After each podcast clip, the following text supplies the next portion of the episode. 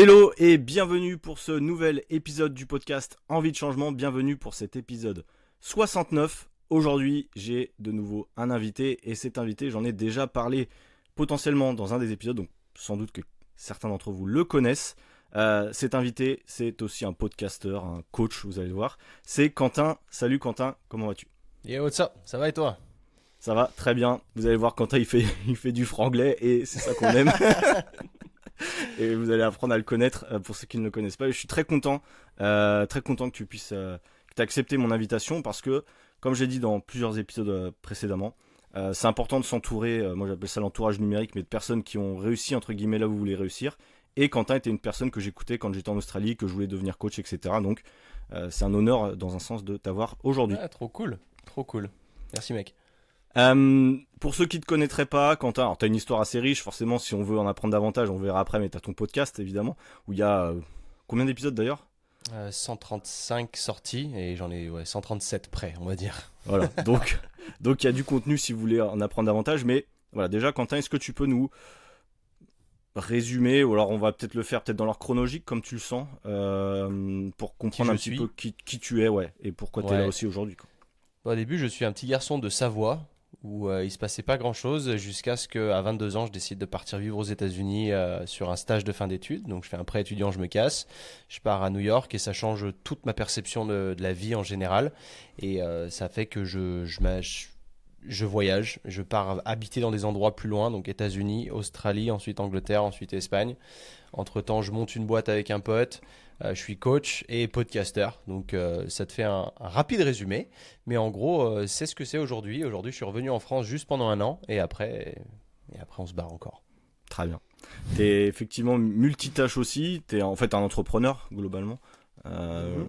je pense et, et, on va le voir aussi on va essayer de creuser un petit peu parce que moi j'adore bon, voyager vous le savez dans le podcast mais les raisons pour lesquelles on voyage et les bénéfices qu'on en tire souvent c'est très souvent sous-estimé hein quand on voyage, on revient souvent en étant une autre personne, dans un sens, en tout cas, une ouverture d'esprit euh, qui est incroyable. Pourquoi toi, tu avais euh, décidé au démarrage de partir, euh, alors je, connais un peu l'histoire, mais notamment à New York? C'était ton premier gros voyage, je pense. C'était le premier, ouais. D'ailleurs, tu étais un peu perdu, même des fois, je me souviens de certains épisodes, c'était assez rigolo. Ah, complètement. Il y a plein d'anecdotes bien marrantes parce que quand tu as 22 ans, et en plus, je dirais que c'est pas la même époque qu'aujourd'hui. J'ai 33 ans, donc quand je suis parti il y a donc 11 ans déjà, putain. Euh... Ah c'est hallucinant. En fait, je suis parti début ouais, janvier 2013. Et c'est une différente époque dans le sens où aujourd'hui, bah, tu vois, j'en parlais avec Alex Viseo justement la semaine dernière. Aujourd'hui, partir à l'étranger, c'est simple. Tu as accès à tout. Tu as les réseaux sociaux, tu as WhatsApp, tu as tout ce que tu veux, donc tu pas perdu. Tu peux visiter une ville avant même de l'avoir vue. Tu sais tout. Les gens qui sont partis il y a 10, 20, 30 ans, au plus tu retournes dans le passé, au plus c'était dur. Et moi, j'ai surtout le souvenir de quand j'avais 8-9 ans, mon père faisait des allers-retours Los Angeles-France, euh, euh, parce que lui voulait devenir acteur là-bas. Mais euh, à cette époque-là, c'était encore plus dur. Je veux dire, quand lui partait à Los Angeles, j'avais zéro nouvelle pendant 2-3 mois. Donc c'était un, un autre monde. Il m'appelait de cabine téléphonique avec des cartes prépayées. Enfin, c'était vraiment un autre niveau et c'était très cher en plus d'appeler internationalement. Il n'y avait pas Internet, donc euh, rien à voir. Et c'est pour ça que j'ai le plus grand respect pour, euh, bah, pour mon père et les gens qui, qui, ont, qui se sont bougés le cul à cette époque-là. Et il m'a donné un petit peu ce feu de bah, fais-le toi aussi. Donc pour moi, ça a été un peu plus facile que lui. Je suis parti, mais entre-temps, c'est vrai que, bon, parenthèse, il est décédé quand j'avais 13 ans, donc j'ai pas pu euh, suivre son histoire à fond comme j'aurais aimé. Du coup, j'ai un peu récupéré le flambeau et en avant, euh, moi aussi, je veux tenter le truc. Et euh, c'est là où je me suis dit, j'ai un, stage de fin d'études à faire, je suis en, en bac plus 3, je dois forcément aller à l'étranger. Donc la plupart des gens cherchaient, ils allaient à droite à gauche, genre la Suisse, l'Angleterre, les trucs vraiment très proches. Et je me suis dit, c'est l'opportunité pour moi de enfin aller mettre un pied aux États-Unis. Euh, au début, je voulais Los Angeles forcément comme lui, mais quand tu es étudiant 22 ans, tu regardes euh, c'est extrêmement compliqué parce que Los Angeles, c'est une planète à part entière. Tu as besoin d'une voiture, c'est tout est hyper étendu. J'ai pensé à la Floride, Miami, c'est un peu le même délire, un peu plus petit, mais quand même très étendu. Et je me suis dit, tu es étudiant, mec, il faut que tu te balades dans le métro, il faut que tout soit convenient, enfin pratique, tu vois. Mm. Et euh, je vais je choisis New York City, du coup, qui est pas la moins chère, mais c'était la plus abordable, en tout cas, en tant qu'étudiant. Et euh, c'est comme ça que je suis parti la toute première fois, vraiment avec ma bite et mon couteau et un pré-étudiant, quoi. Et t'as eu une belle anecdote, je, sais plus si c'était là ou si c'était ailleurs, où t'étais dans une chambre avec énormément de monde, c'était pas ça, où t'avais une douille aussi un peu sur ça? Si, bien sûr, ah, la douille, bah parfait.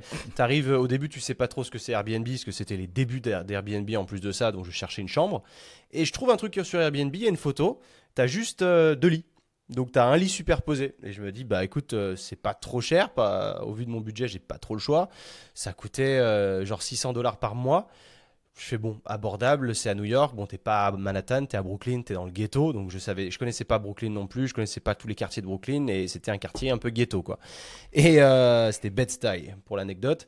Et je me pointe là-bas, un mec qui m'ouvre. Déjà, je comprends rien à son accent. Il venait du. Putain, il venait d'où lui? De, Du de l'Ohio, une connerie comme ça? Sachant que tu parlais déjà bien anglais, je parlais anglais, par, ouais, parce que j'étais passionné, parce que mon père m'avait transmis cette passion, donc j'avais, j'avais un très bon anglais scolaire, par contre.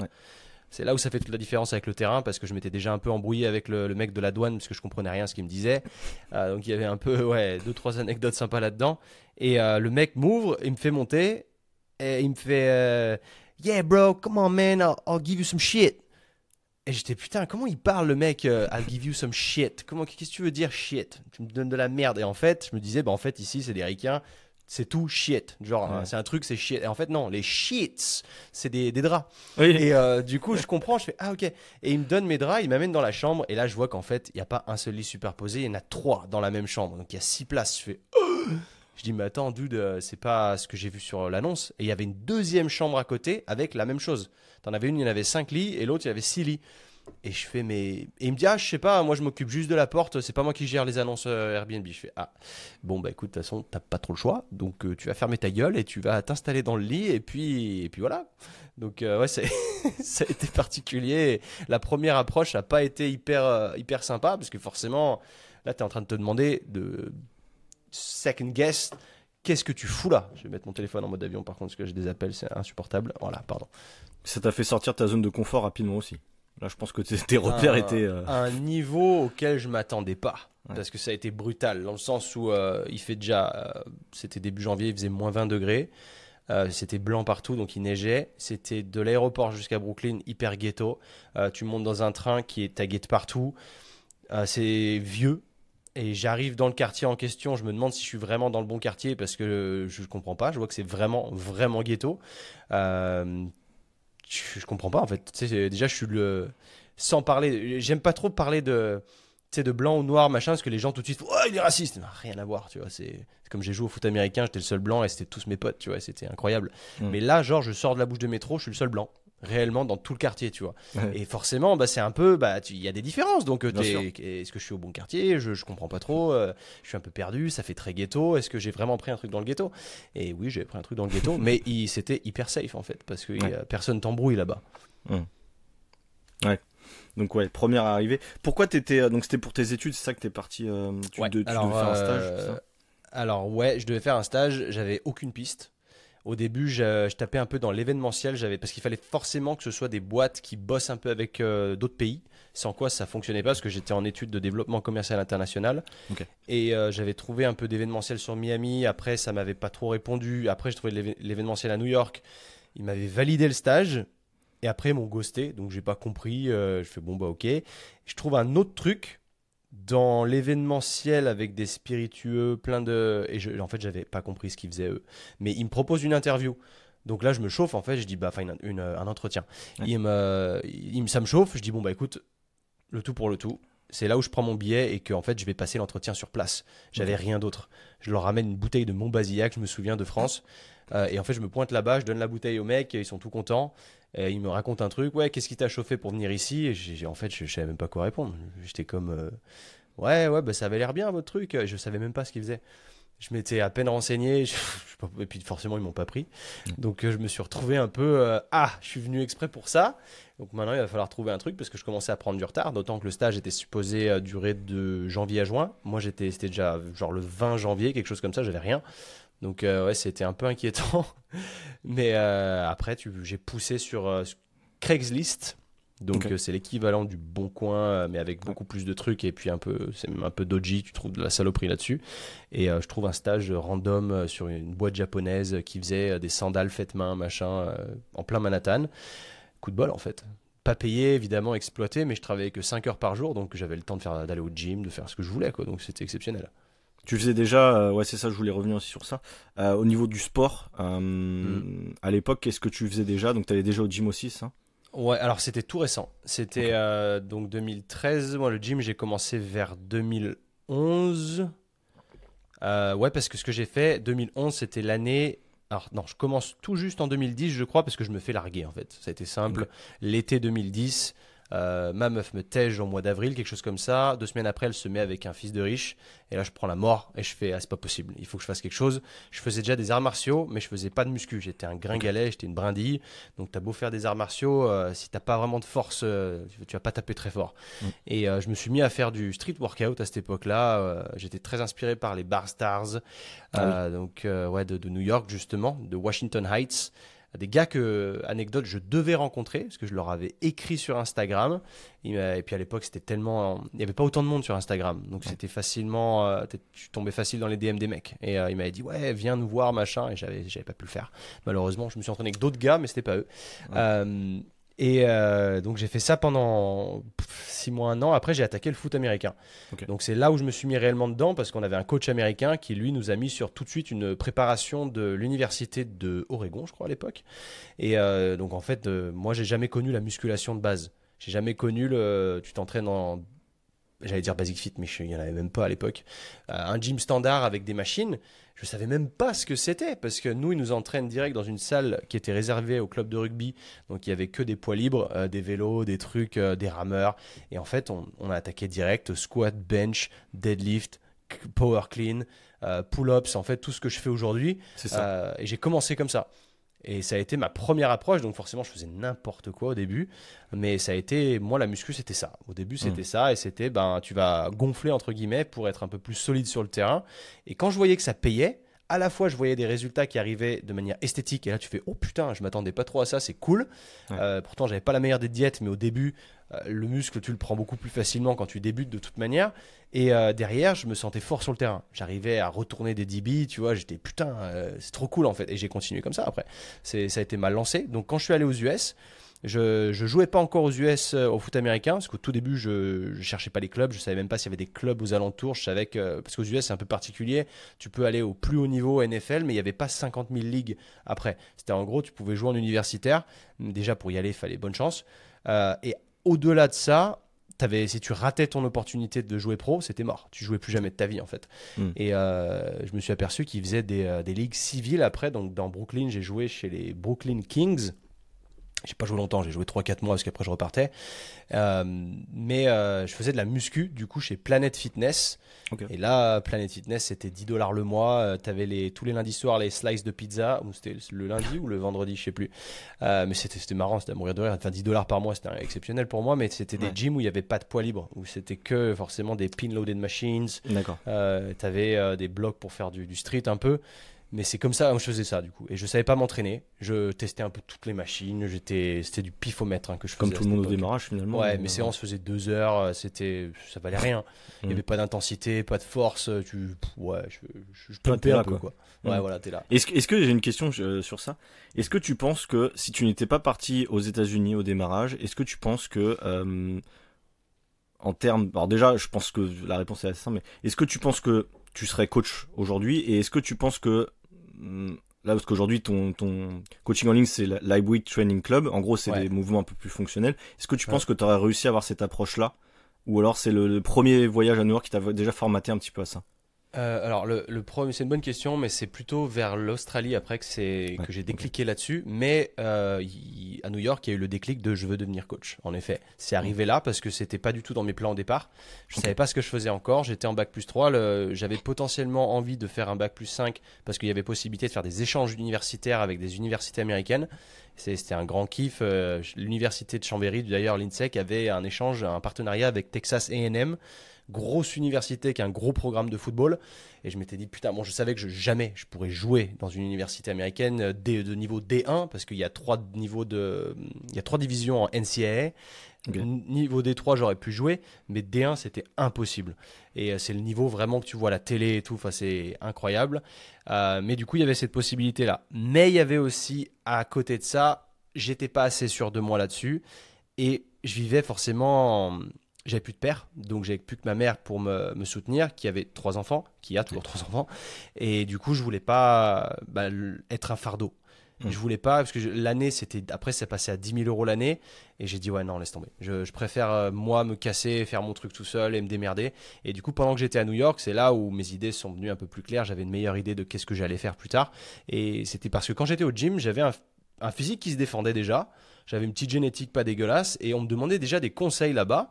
Et des mecs pensaient que j'étais un combattant MMA, je sais pas pourquoi, parce qu'ils me disaient que j'étais sec, euh, je faisais beaucoup de bodyweight en fait. Et c'est vrai que pour eux, les mecs qui faisaient du street workout, bodyweight, c'est con à dire, c'est stéréotypé, mais c'était des blacks en fait. Et ces mecs-là du ghetto, c'était tous des blacks, il n'y avait pas de blanc avec eux. Et moi, j'étais un peu le seul blanc avec eux qui s'entraînait dans le même style, donc eux, stéréotypés aussi, ils se sont dit, ce mec, c'est un blanc, c'est un combattant MMA alors que pas du tout. Mais, euh, mais du coup, on me demandait de plus en plus de conseils. Et c'est là où je me suis dit, putain, c'est cool. Et même dans le, Airbnb où je restais, donc il y avait forcément 15 000 personnes tout le temps, euh, personne qui faisait de la muscu, donc on me demandait sans arrêt des conseils là-bas dedans. Et en fait, le mec qui tenait le Airbnb, qui aujourd'hui, anecdote sympa, a genre 2 millions d'abonnés sur YouTube, il a explosé, il a fait monter un projet euh, qui s'appelle Ghost Town Living. C'est assez intéressant comme truc, il a trouvé des investisseurs et pour racheter une vieille ville abandonnée, une ville minière au large de la, dans la Californie, mais perdu dans les montagnes. Et il la retape et il fait des vlogs et, et il va dans les mines. Et enfin, c'est incroyable. Et euh, ce mec, du coup, il a 40 balais, mais il, il habite là-bas maintenant, tout le temps dans une ville abandonnée tout seul.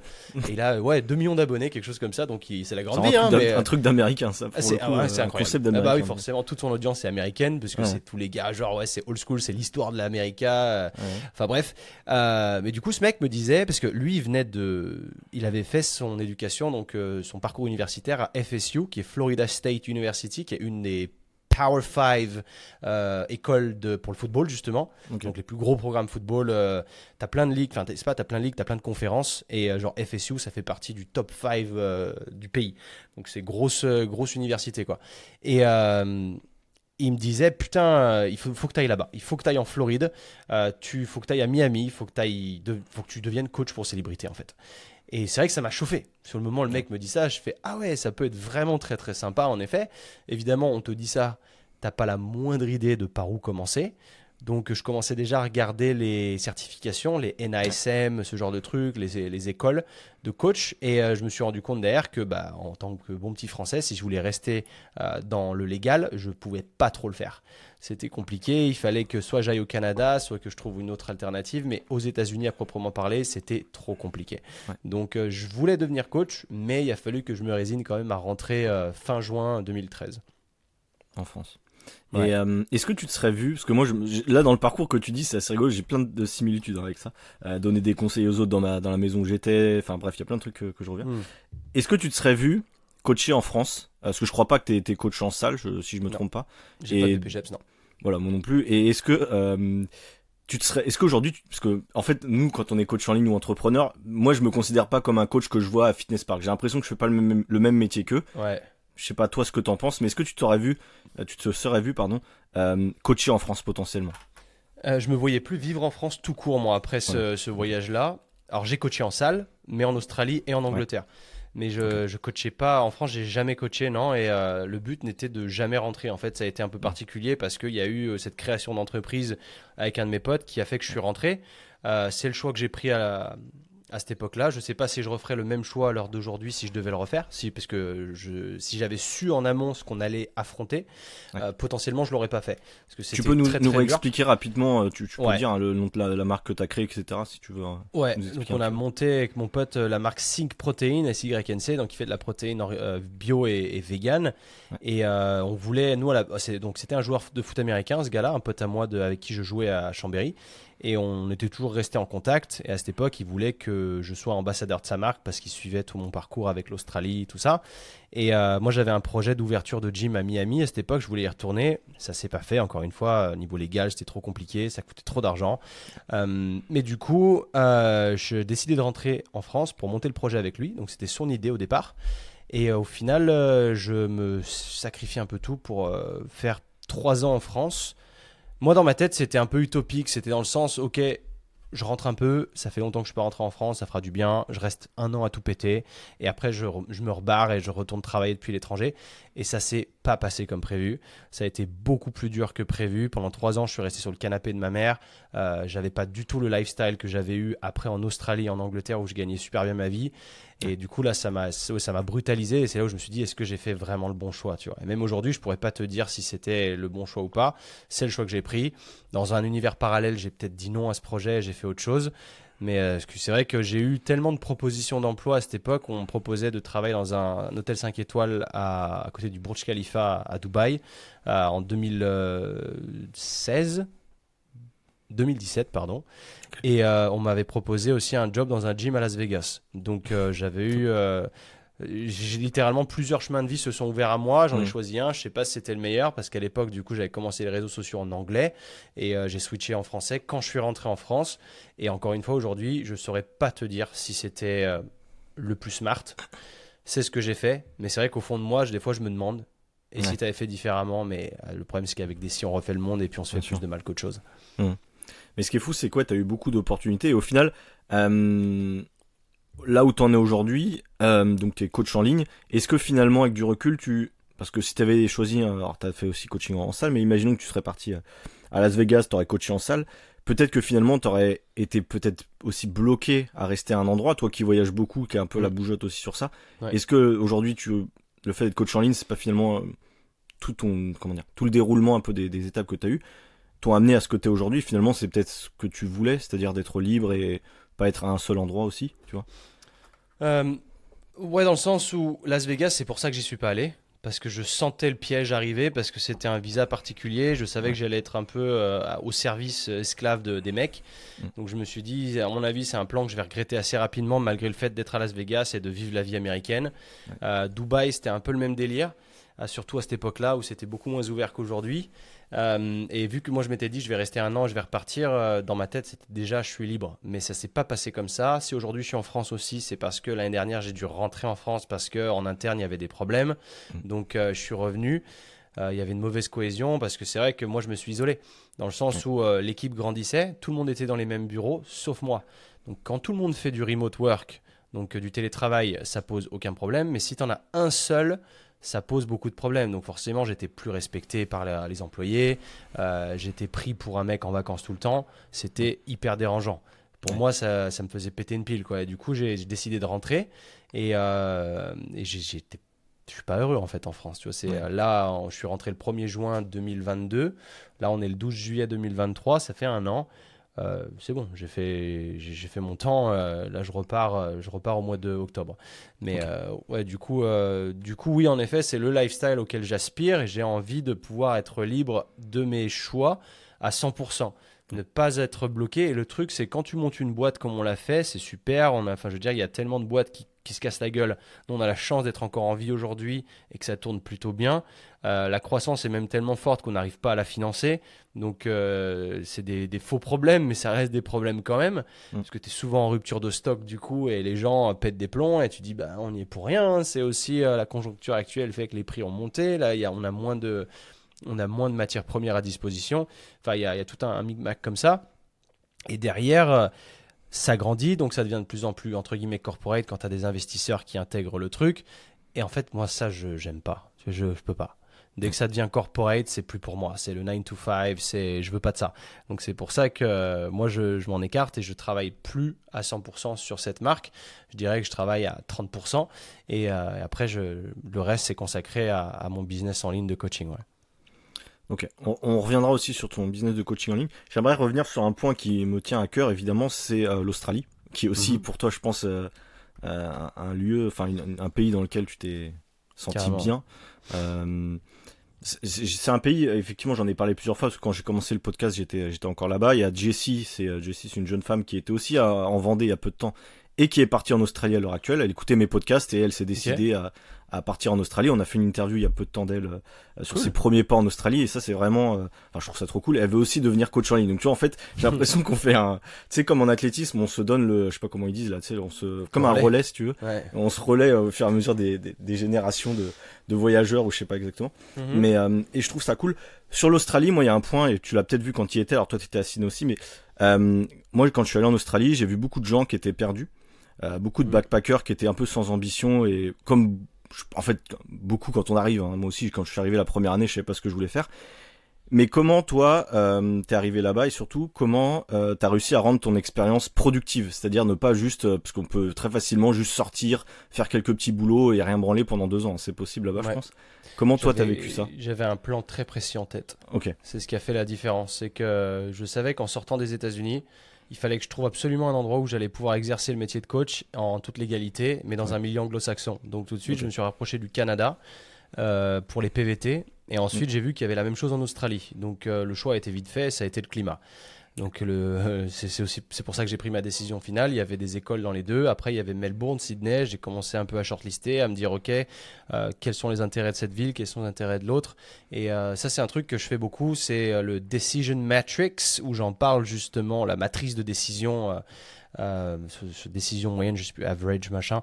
J'en parle dans le podcast que j'ai tourné hier justement exprès là-dessus. C'est hyper intéressant où tu as une dizaine de points et tu mets les villes donc tu vois, tu as les axes, les ordonnées, et tu mets euh, tous, les, tous les points dont. Enfin, tu mets les villes en haut, et sur la gauche, tu mets tous les points qui t'importent. Donc, euh, qualité des gyms, par exemple, euh, est-ce que tu es loin de chez toi? Enfin, tous ces genres de trucs, et tu notes sur 10. Après, en fonction des villes, et puis celui qui a, la ville qui a le plus de points, tu, tu prends. Et tu peux mettre un, un, un, putain, merde, un multiplicateur en fonction de si c'est des points plus importants pour toi.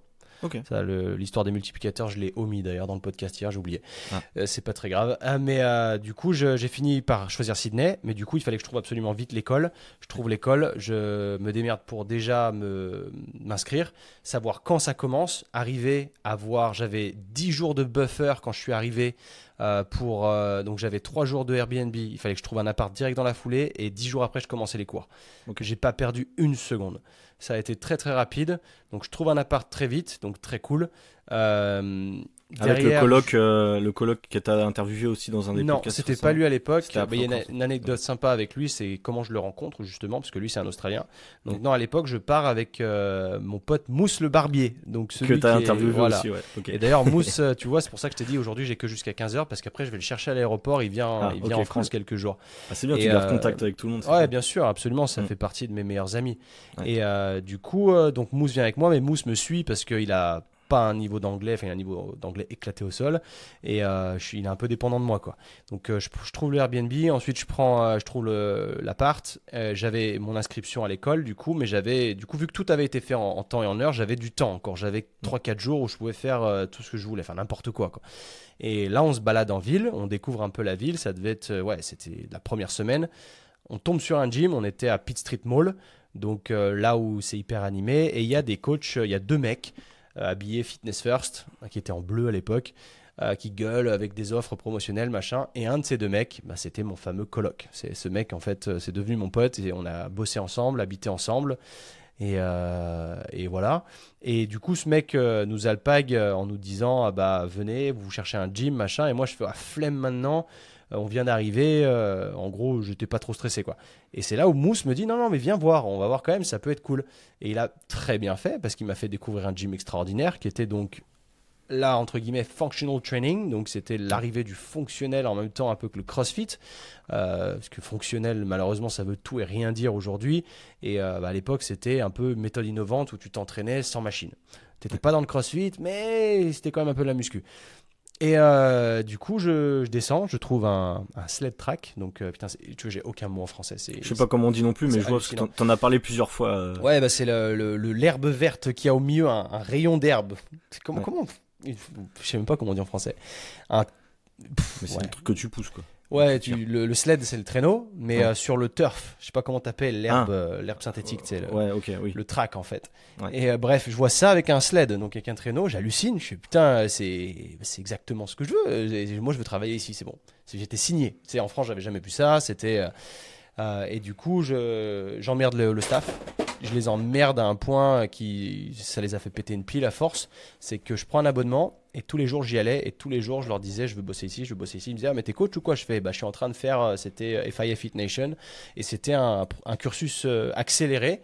Euh, où tu avais deux niveaux, tu avais le niveau 3 et le niveau 4, eux ils font là-bas.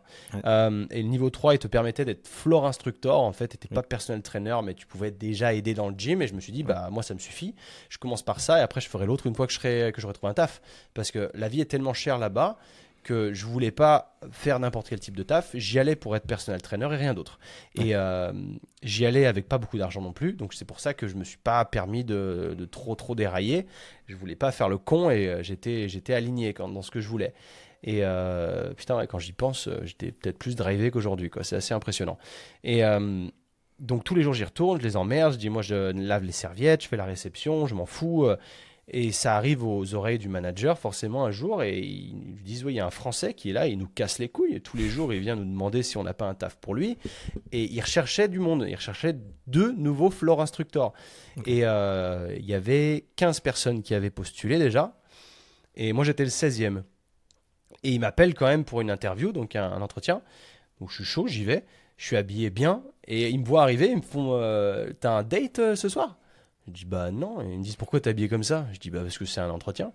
Ça c'est une anecdote parce qu'en France il faut t'habiller comme ça pour les entretiens. Ils m'ont rigolé au nez. Ils m'ont dit mais gros euh, on est dans un gym. Tu viens avec un t-shirt et un short. Les Australiens en plus des fois. Ouais, c'était trop bien. Et ça c'est vrai que ça a été une approche qui m'a tout de suite euh, déformalisé. Et moi j'adore ça parce que je déteste le formalisme qu'on a en France. Et euh, c'est bullshit en fait surtout. Tu vois comme le, le vouvoiement. Il n'y a que nous qui avons le vouvoiement. J'ai du mal à vous voyer maintenant aussi. Quelle hein. connerie ça aussi, mais quelle connerie. Enfin bref, en Espagne ils l'ont, mais ils s'en servent très peu. Mais bref, euh, ridicule. Et du coup, je réussis à trouver un job euh, comme ça. À fitness. Euh, fitness first, ouais. Et d'ailleurs, je crois que tu étais retourné dans ce fameux gym et je crois qu'il avait changé, ça. Tout changé. changé hein. Parce que tu es retourné à Sydney combien de temps? 10 ans après, c'est ça? Non 7 ans. 7 ans après. Ouais, ouais. ouais. Tu as, dû voir l'évolution parce que c'est quand même des villes qui se développe pas mal, euh, mhm. j'imagine en. Alors la ville a pas trop trop changé. Maintenant, tu as un... si as un tramway qui traverse la ville. Avant, il y avait pas. Ouais. Euh, t'as ouais, as quelques trucs qui ont changé, mais moi ça m'a fait trop trop trop de bien de, retourner là-bas parce que c'est quand même très similaire, ça a pas trop bougé réellement. Et euh, sept ans plus tard, ouais, c'était assez époustouflant que de retomber dans cette vibe euh, vraiment british, pas british, enfin English quoi. C'était incroyable. Moi, je sais que j'y retournerai aussi. Alors bon, moi, ça fait que un an que j'ai quitté, donc je suis pas, je suis nostalgique, mais ça va encore, tu vois. Mais je pense que même d'ici 3-4 ans, je, forcément que j'y retournerai. Bah, j'ai voulu y aller tous les ans après. Mais vu que j'étais en processus de création d'entreprise, de développement, je me payais pas de salaire, j'avais pas de thunes, je pouvais pas. Et euh, c'était ça le problème. Et j'ai fait que de repousser année après année en disant, euh, parce que quand tu passes deux ans et demi là-bas, tu crées une vie, tu crées beaucoup de contacts. Et tous ces gens-là, à chaque fois, euh, tous les ans, je les textais, je leur disais, je vais venir l'année prochaine, je vais venir l'année prochaine. Puis à force, ils me croyaient plus. Quoi. Je le disais tellement, tellement d'années, je, leur ai dit ça que ils y croyaient plus trop. Mais j'y suis allé cette année. C'est enfin, et je vais tenter d'y retourner plus souvent parce que c'est extraordinaire. Mais euh, on verra, Après, c'est vrai que je crois que tu l'avais dit aussi dans un, dans un podcast, mais moi je le vois aussi, c'est le décalage horaire. C'est vrai que bah, c'est un pays qui est extraordinaire. Moi, je sais que j'aimerais aussi y retourner euh, très régulièrement, mais c'est vrai que quand on est coach en ligne, alors on est libre, mais c'est vrai que pour parler avec nos clients euh, ou même faire des appels de vente, bah, on est quand même bien décalé, quoi. Et surtout toi, si tu avais ta mm, mm, boîte avec Sync, j'imagine que à l'heure actuelle, ce serait compliqué pour toi peut-être d'être. Euh, ouais, c'était pas envisageable. Et quand j'y étais là, j'en ai eu l'expérience tout de suite avec les appels avec 10 heures de décalage horaire et c'était trop compliqué parce que les appels pour eux, tu peux prendre tous les appels du matin qui pour toi ça va être le soir. C'est ça. Mais tous les appels pour eux le soir, c'est le milieu de la nuit donc c'est pas possible. donc c'était non, c'était une galère. Euh, puis ouais, c'était un peu particulier parce que j'y suis allé à cette époque parce que la boîte devait être vendue, mais on a eu des couilles avec un actionnaire, du coup ça s'est pas fait. Donc au final, il a fallu continuer à bosser. C'était pas prévu, donc euh, forcément c'était un peu chiant. Mais euh, mais ouais, mais à terme, ouais, j'aimerais pouvoir y retourner au moins une fois par an, mais surtout être plus libre du, du décalage horaire. Déléguer les choses que je ne peux pas faire en termes de décalage horaire et, et m'occuper des choses qui ne qui ne me demandent pas d'être là à tel endroit à telle heure. C'est surtout ça qui m'importe. Bien sûr je suis un peu dans la même quête, euh, quête de liberté là-dedans. C'est vrai que quand tu lances une entreprise, même de coaching en ligne, moi je me rends compte, les, en fait, les, mes élèves sont dépendants de moi, étant donné que je suis tout seul. Toi, si je me trompe pas, tu me diras si je me trompe, mais je crois que tu avais recruté un coach aussi dans ton. Alors j'ai deux gars qui me filent un coup de main. Et là, je suis en restructuration où j'essaye de justement leur donner de vraies missions à faire parce que là, c'est juste de ils m'épaulent quoi. Ouais, Mais leur donner de vraies missions avec un salaire pour que derrière euh, je sois indépendant de Ouais. du, dé- du décalage horaire justement. Ouais. Parce qu'il y a un truc sur lequel euh, tu vois, j'y prends toujours du plaisir. C'est cool, c'est de faire. Je fais des check-in hebdomadaires avec eux, Mm. euh, avec euh, en petit groupe de 5 Alors c'est fun, c'est super cool, mais si je suis sur un autre euh, fuseau horaire, ça va être impossible. Donc euh, le problème, il est là, c'est que je me dis, il faut que je mette un mec à plein temps là-dessus et que moi je m'occupe du reste. Toute ma création de contenu, elle dépend pas du décalage horaire, donc je m'en fous à la limite. Ouais.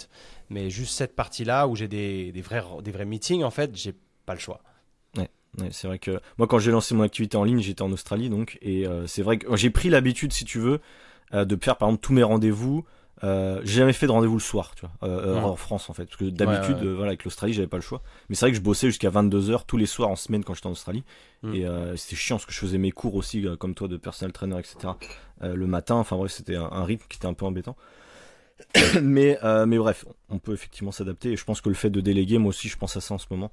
Euh, c'est la clé, il y a pas le choix. À un moment, Mhm. si- on veut être encore plus libre de, de, de ce que l'on Et fait. toi, quand tu étais en, en, en Australie, pardon, tu visais déjà les Français? Je me suis aussi déjà- posé la question comme toi. Ouais. Euh, mais sauf que mon niveau d'anglais était très très moyen. Moi, quand je suis parti en Australie, je parlais vraiment euh, scolaire, mais genre niveau euh, troisième quoi. Ok.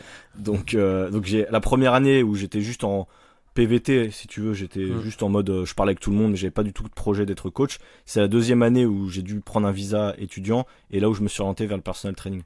Donc euh, effectivement, après, je me suis dit, est-ce que je prends la facilité à apprendre euh, à communiquer en français ou est-ce que je me challenge plus en parlant en anglais? Mm.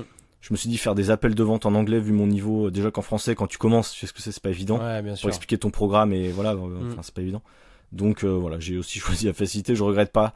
Euh, mais je pense que toi aussi c'est un une question que tu t'es posée longtemps aussi. Est-ce que je, je fais mon contenu en anglais en français? Euh, ouais, alors moi, j'ai, au début, j'ai pas réfléchi. Je vivais à l'étranger et j'ai commencé tout de suite en anglais. Mm. Et je me posais pas la question. Pour moi, ma vie, elle était devenue anglo-saxonne et ça allait être comme ça jusqu'à la fin. Ouais. Et le fait de revenir en France en 2017, il était vraiment pas prévu. Et quand je suis rentré en France et que je faisais tout mon contenu en anglais, ça faisait un peu tâche. Et euh, même quand dans le gym, je parlais anglais à, des ca- à la caméra, enfin, les gens, ils vrillaient autour de moi, surtout en 2017. Ouais. Euh, ouais, c'était c'était dur. Le regard des gens était très très compliqué. Malgré, on va dire, oui, il faut s'en branler du regard des gens. Oui, c'est une, réalité, mais c'est très dur de se détacher de tout ça. Et même aujourd'hui, euh, bah, quand tu te mets sur les réseaux sociaux, tu acceptes d'être personnage public, donc euh, libre aux critiques, de te faire défoncer. Ouais. Et euh, tous les jours, je reçois des messages où je me fais éclater de mecs qui ne me connaissent pas, qui ont juste pris un truc hors de contexte et qui, qui me taillent. Et quand ils entendent mon franglais aussi, c'est pareil. Quand tu connais pas le mec, tu te dis, ouais, il se la pète, il fait genre, il parle anglais, Jean-Claude Van Damme, c'est bon. Mais ces gens sont tellement, c'est tellement bas et fermé d'esprit que. C'est des gens qui n'ont jamais voyagé, je pense. Ouais, parce je que moi ça m'a pas choqué. Tu vois. Je devrais même pas m'en soucier, mais c'est vrai que ça, Mm. ça touche un peu. Tu vois, tu te dis, ah, c'est, ça fait chier. Ouais. Mais si j'avais gardé mon contenu 100% en anglais, j'aurais pas ça. Parce que la communauté française est une partie qui est très très spéciale quand même. Et il y a des gens qui sont pas très éduqués sur les réseaux sociaux. Après, il y en a partout Ah oui. aussi dans, dans le milieu anglo-saxon évidemment. Mm. Mais euh, le milieu anglo-saxon était, étant gigantesque, euh, j'avais plus de chances de tomber sur les gens que je cherchais. Quoi. Ouais. En France, c'est vrai que c'est aujourd'hui, j'en doute encore. Je me dis, putain, j'aurais peut-être jamais dû switcher en français en fait. Et, euh, et je, me, ouais, je, je me pose encore la question aujourd'hui. Bah, après, après 135 épisodes de podcast euh, en français, c'est un peu compromis. Et je me vois mal switcher et créer un podcast en anglais et commencer à créer une, une, une audience euh, anglaise. Malgré tout, tu vois, sur j'ai quoi 20 000 abonnés, il y en a, il y a peut-être que 12 000 qui sont français, je crois. hein. Le reste, c'est j'ai vraiment j'ai encore beaucoup Ah, d'anglais qui me suivent. Mais euh, est-ce que c'est des gens qui me suivent pour mon contenu ou est-ce que c'est des gens qui... Parce qu'en étant tout à fait objectif, j'ai beaucoup d'homosexuels qui me suivent, beaucoup de nanas à qui je plais, et du coup, c'est biaisé. Donc Ouais, euh, un nombre ne veut rien dire, tu vois, tu peux avoir un bah, engagement euh, éclaté au niveau de... J'en suis témoin. hein. J'ai 100 000 abonnés, j'ai 80% de femmes et j'ai un coaching pour les hommes. Genre, je Ah ouais non mais moi laisse tomber. Donc voilà, je, je comprends. T'as 100 000 abonnés sur quoi? Sur TikTok? Sur Instagram. Sur Instagram? Ouais. Putain, c'est énorme. Ouais. Ah, c'est cool. Mais parce que mon contenu est grand public. Ouais. Hum, C'est perdre de poids, c'est pas, pas niché. Euh, c'est pareil, tu vois. C'est pour ça que je te dis l'engagement. Je, je sais ce que c'est. Quand tu dis ça, je comprends exactement ce que ça veut dire. J'ai pas l'engagement de quelqu'un qui a 100 000, euh, qui ferait aussi des vidéos YouTube, qui serait très connu, etc. Tu- Ouais, ouais. Bah, n'a L'engagement YouTube, enfin le- les abonnés YouTube, ça ça a rien à voir. 100 000 sur YouTube, c'est ah monstrueux. C'est ce qui le plus cher. Ouais. Mm. Mm, mm. Donc, euh, donc ouais. Et aussi, je voulais revenir sur un point, c'est parce que toi, donc, tu as développé le, ton coaching en ligne, mais c'est spécifique, ton coaching aussi en ligne, et c'est aussi peut-être pour ça que tu te posais la question, est-ce que le, le public français ou francophone est, est, est dédié à ça? Parce que, Est prêt à ça, ouais. Est prêt à ça, parce que ton approche, elle est quand même... Euh, moi, je la comprends et je trouve qu'elle est intéressante, mais est-ce qu'elle est vraiment faite, tu pourras peut-être nous expliquer un petit peu ce que c'est, pour des débutants, peut-être, ou peut-être plus justement pour des gens intermédiaires avancés, cette approche-là? Alors, en étant débutant, tu peux y arriver déjà, parce que j'ai commencé étant débutant aussi euh, en utilisant cette méthode, mais tu as, simplement de l'adaptation à faire. Et en vrai, c'est pas si compliqué que ça. Hein. C'est tu tries en pattern de mouvement. Quand tu sais qu'un tirage vertical, c'est soit tu tires sur le câble verticalement, soit tu fais une traction, c'est la même chose. Euh, à partir de là, c'est un peu plus facile de classifier tes exercices. Mais euh, aujourd'hui, c'était le, vocabulaire que j'employais qui était plus compliqué. Je m'en suis rendu compte. C'est qu'aujourd'hui, quand on me demande ce que je fais, je dis c'est un, mix entre de la muscu et du crossfit. Quoi. Et les gens disent Ah ouais, ok. Alors qu'avant, je disais, ouais, bah, c'est de l'entraînement hybride, fonctionnel, machin. Je je vois pas du tout ce que c'est. Et euh, sûr que quand tu es à l'étranger, je m'inspire beaucoup de comptes anglais, anglo en, Angleterre, qui eux parlent de functional fitness, tu vois, et euh, tout le monde sait ce que c'est. Et en France, en fait, euh, ça parle à personne. Et c'est vrai que quand moi j'ai commencé à parler d'entraînement fonctionnel en 2017, je me faisais déglinguer sur YouTube. C'était, tu vois, j'ai posté 150 vidéos assez rapidement. Je suis monté à 7000 abonnés. Ça n'a jamais vraiment pris, tu vois. Alors que si tu parlais d'un truc plus mainstream, je pense qu'avec 150 vidéos, euh, j'aurais eu beaucoup plus d'abonnés. C'est moi qui me suis niché tout seul sur un marché qui n'était pas prêt à recevoir ce que j'avais à lui offrir. Euh, avec une approche complètement anglo-saxonne. Je venais de rentrer d'autant plus à cette époque-là. J'étais rentré début 2017. Euh, été 2017, je faisais à mort de vidéos sur le fonctionnel déjà, avec du franglais à mort aussi, forcément. Mais les gens, bah, du coup, m'éclataient en commentaire. Est-ce que tu étais le seul aussi à, cette époque? Parce que c'est vrai aussi, c'était vraiment ah, le seul à parler de ça. Seul. C'est ça le, truc aussi. Parce que quand tu vois le powerlifting à l'heure actuelle en France, tu vois bien, ça explose sur les réseaux. Enfin, je veux dire, mm. euh, enfin même, je, je, suis pas expert là-dedans, mais je vois les compétitions de force là, ça arrive tout le temps dans mon feed, tout le temps là. Enfin, ils sont, il y a un truc qui explose vraiment sur ça, et même je le vois moi à Fitness Park quand je m'entraîne en France. Il y a plein de mecs qui font ça et de filles, hein. il y a plein de mecs qui font ça, alors qu'il y a 10 ans, la, salle de muscu c'était c'était que pour les extraterrestres, quoi. dire, personne n'y allait. Et, euh, Absolument. Ouais. Et finalement, ça c'est, à mon avis, ça s'est pas joué à grand chose que potentiellement dans un monde parallèle, ça aurait été bah, ton mode d'entraînement qui aurait pris le dessus. Peut-être qu'il y aurait eu un, influenceur ou un gars, j'en sais rien, qui a ramené ça en France en plus mm. de toi, et peut-être que ça aurait pu euh, de nouveau euh, devenir plus coté. Ça, ça aurait pu, mais c'est vrai que j'ai pas pris les bons choix à cette époque, j'ai pas pris les bonnes décisions, et je m'en suis aperçu parce que j'étais juste euh, tellement matrixé par ce que j'avais vu à l'étranger que je m'étais dit, bah, je vais juste leur apporter ça, ils vont être assez ouverts pour l'accueillir. Et en fait, non, le marché français, c'est pas un marché qui est ouvert. C'est un marché qui a au moins 5 ans de retard et qui, du coup, euh, au lieu d'accepter, au début, te chie dessus avant de te dire, ah, en fait, c'est plutôt bien ce que tu fais. Et j'ai eu beaucoup de mal à sortir du lot euh, quand je commençais les réseaux sociaux parce que il y avait des gens qui s'intéressaient, qui étaient plus ouverts d'esprit, en fait, tout simplement. Et mes clients aujourd'hui sont des gens ouverts d'esprit. C'est euh, des gens qui veulent euh, aller plus loin, voir comprendre euh, et, pas se faire chier en faisant, entre guillemets, de la muscu de base. Et du coup, c'est comme ça. Mais c'est sûr que j'ai pas le potentiel de croissance d'un mec qui fait de la perte de poids, par exemple. Ce qui est bah, beaucoup plus mainstream. Bien sûr, c'est pour ça que c'est pas la, même approche. Par rapport à, à ton mode, de... parce que je suis curieux en vérité, j'ai déjà vu ce que tu faisais dans ton programme, etc. Je, je, suis ça, je trouve ça intéressant, très honnêtement. Parce que j'ai fait aussi du crossfit par le passé. Là, aujourd'hui, je suis plus en mode muscu. Mais c'est pareil, tu vois, je fais des tractions lestées, dips lestés, je fais du squat. Enfin, tu vois, je fais pas que les machines, et tout, etc.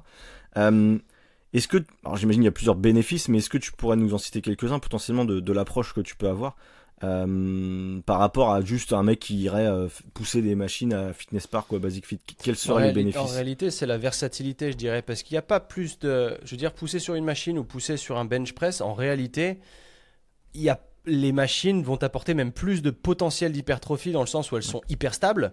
Mm. Mais par contre, tu vas être fort que dans cet angle-là. Donc tu vas te renforcer que dans cet angle extrêmement précis.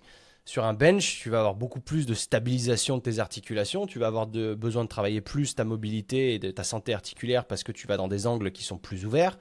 Et euh, c'est surtout autour de ça. Et c'est plus versatile dans le sens où tu peux plus substituer les choses plus rapidement tu t'entraînes dans un gym de CrossFit, tu peux faire ton setup rapidement, tu n'as pas besoin de tourner entre les machines. En réalité, c'est plutôt ça. C'est le caractère athlétique aussi qu'il y a derrière, dans le sens où quand tu, te, quand tu fais du sport euh, et que tu es en mouvement, machin, et quand tu te prépares à un certain sport, euh, les, drills de terrain, tu les fais dans un gym de CrossFit par exemple.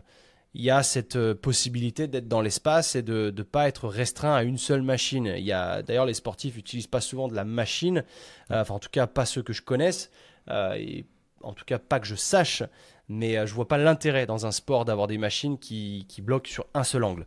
Au niveau de ta santé articulaire, surtout que dans les sports, c'est là où tu rentres dans un environnement qui est dit chaotique. Donc tu vas aller dans des amplitudes qui sont différentes à chaque fois que tu fais le mouvement, à quelques micro-degrés près, mais qui du coup bah, laissent place à des blessures si jamais tu n'es pas allé renforcer ces angles-là.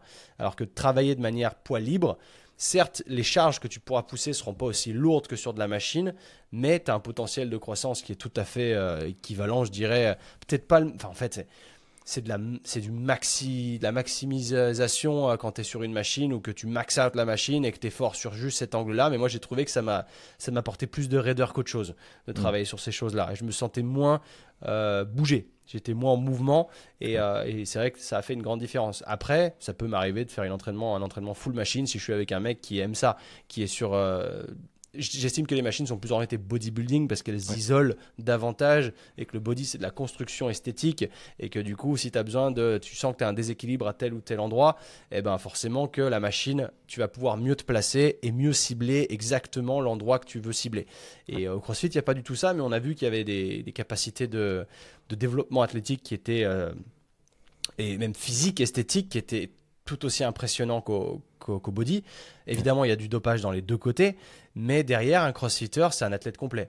C'est un mec qui, du coup, sait nager, sauter, courir, alors qu'un mec, euh, un body, qui s'entraîne sur des machines, les machines ne te permettront pas de développer tes, tes capacités athlétiques. Quoi. Et pour moi, c'est un mélange de tout ça. C'est pour ça que j'appelle pas ça du crossfit, mais en vrai, cross et fit, c'est la même chose. C'est du cross training, c'est juste que c'est une marque déposée. C'est le croisement de différents entraînements où tu as l'altéro, euh, la muscu et l'endurance, en fait, le cardio.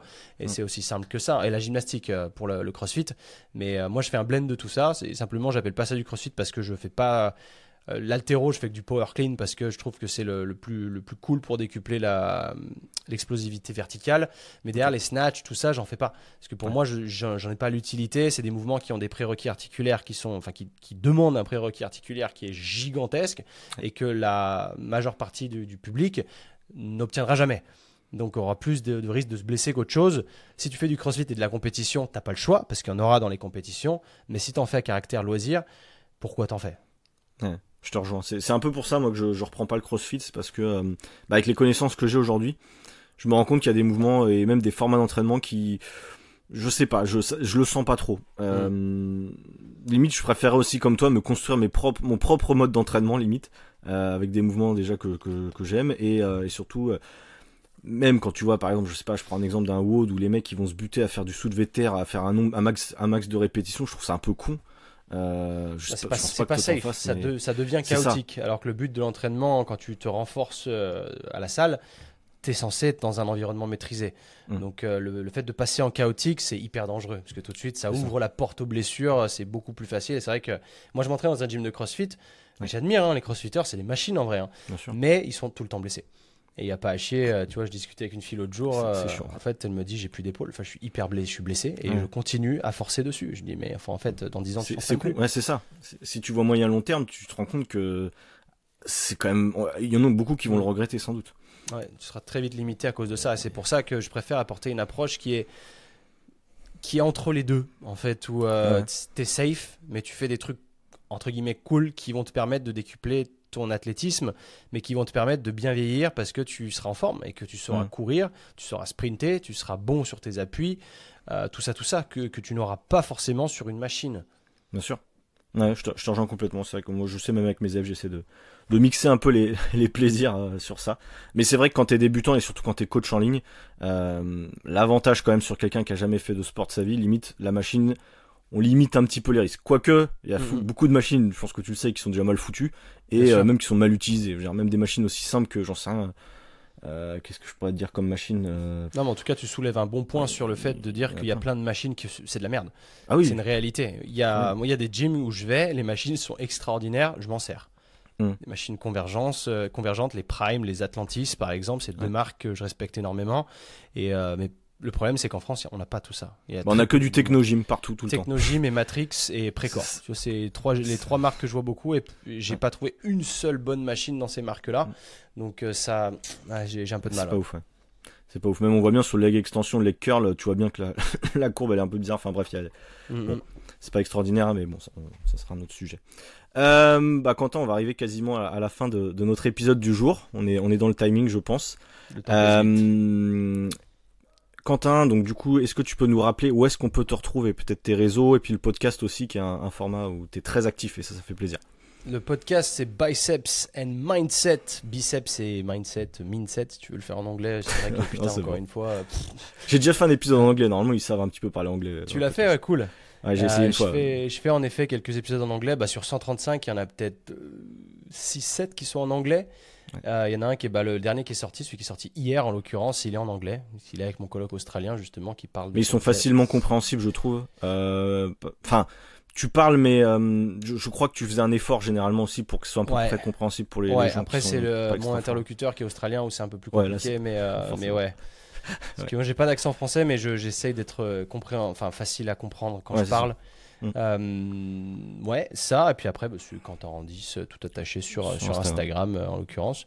YouTube, je poste les podcasts de temps en temps, j'ai un peu de retard, mais euh, je poste aussi l'avancée de mon détatouage, parce que j'ai pris la Oui. mauvaise décision de me faire tatouer tout le bras pour le regretter instantanément après et me faire tout enlever au laser, qui me coûte un bras, c'est le cas de le dire, et, euh, et du temps, et c'est chiant, mais, euh, je vais y arriver, il me reste théoriquement 6 mois et après c'est terminé.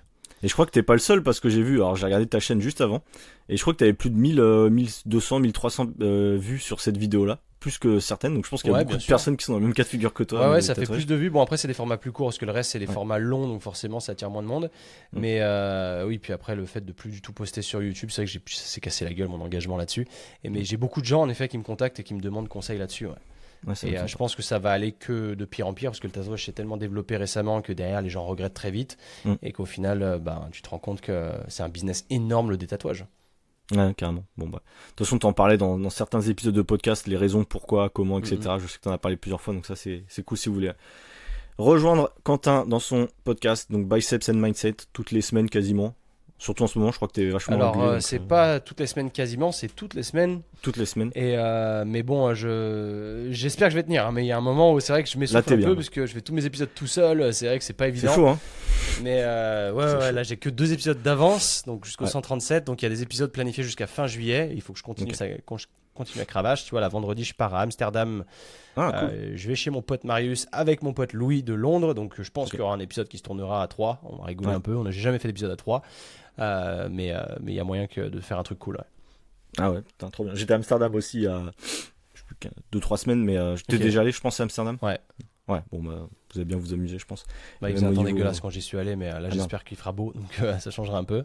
Ouais, je pense, je pense. Mais là, moi, j'ai vraiment euh, trop kiffé. C'est pareil, c'est comme on disait Lisbonne tout à l'heure, mais euh, comment dire, Amsterdam, c'est vrai que c'est extrêmement cher pour le coup, je Mhm. trouve, encore une fois. Mais en, termes de cadre de vie, c'est euh, incroyable, je trouve cette ville.